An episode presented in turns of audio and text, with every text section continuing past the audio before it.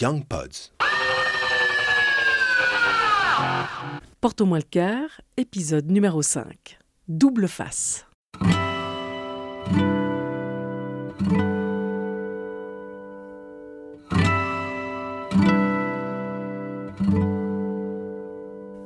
Je suis enfant, je sais pas quel âge j'ai, euh, peut-être 7 ou 8 ans. Je me revois dans ma chambre, dans la maison de mes parents où vit toujours ma mère. Et euh, la voisine, que je connais depuis toujours, m'offre On va savoir ce que Bruno reçoit de cette voisine. La mémoire est malicieuse, elle agence ses souvenirs avec un sens qui fait sens parfois des années après. Bruno est dans Porto quart. Il nous offre cette plongée directe dans un moment crucial, quasi fondateur, alors qu'à l'époque il est à mille lieues d'en imaginer la profondeur. La voisine m'offre un CD de Dalida, les 40, euh, je sais plus, les 40 tubes en or. C'est un, album comme ça doré que j'adore tout de suite.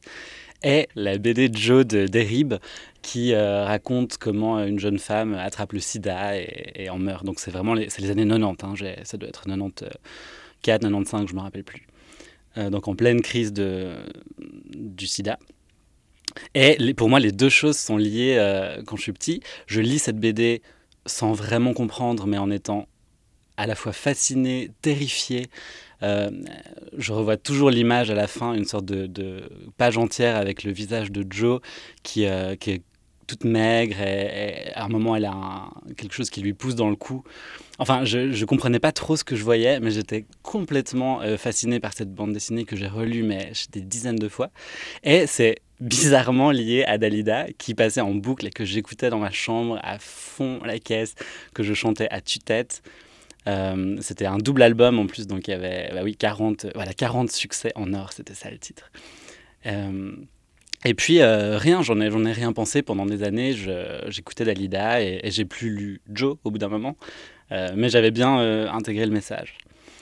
Et puis des années plus tard, tout à coup j'ai appris, comme ça en découvrant le monde et la vie, que Dalida était une icône gay.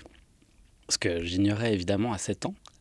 Euh, et là, tout à coup, quelque chose m'a troublé. J'ai essayé de réfléchir à comment, dans ma tête, en fait, un immense amalgame s'était fait euh, entre, entre ces chansons-là qui sont complètement liées à mon enfance, euh, l'icône gay qu'elle était, en fait, et, toute la communauté qui était réunie autour d'elle, à laquelle, a priori, je ne m'identifiais pas à ce moment-là. Euh, et puis, euh, cette histoire de, sida, maladie ou, malédiction euh, destinée à une communauté, enfin tout ça était évidemment très simplifié à ce moment-là dans ma tête. Et depuis, en fait, j'écoute toujours beaucoup Dalida, elle est très souvent là.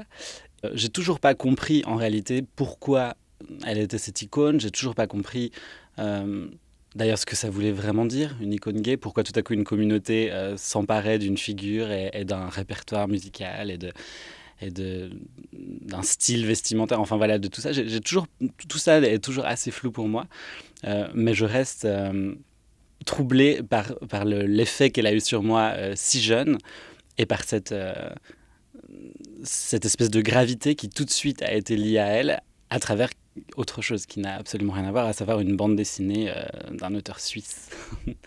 Aujourd'hui, à 31 ans, euh, Dalida est, toujours bizarrement présente euh, dans ma vie. Et quelque chose qui me frappe toujours avec Dalida, c'est à quel point elle est inchantable parce qu'elle a une manière tellement particulière de chanter que dès que quelqu'un d'autre essaie de le faire en roulant ridiculement les airs, je trouve que ça marche pas du tout.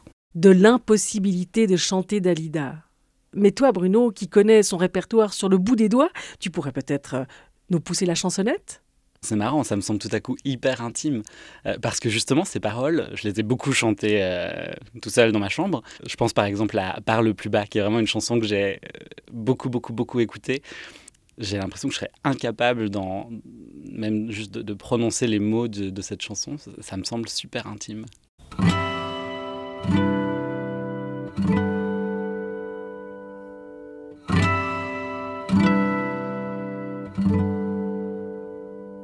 Porte au une production Young Pods. Nous espérons que vous avez goûté ce récit et que vous vous réjouissez d'en écouter de nouveaux.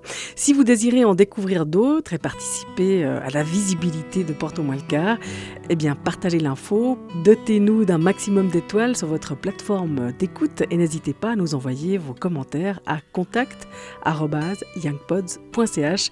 Nous nous réjouissons de faire ainsi votre connaissance. Vous pouvez également nous suivre sur Instagram young underscore pods.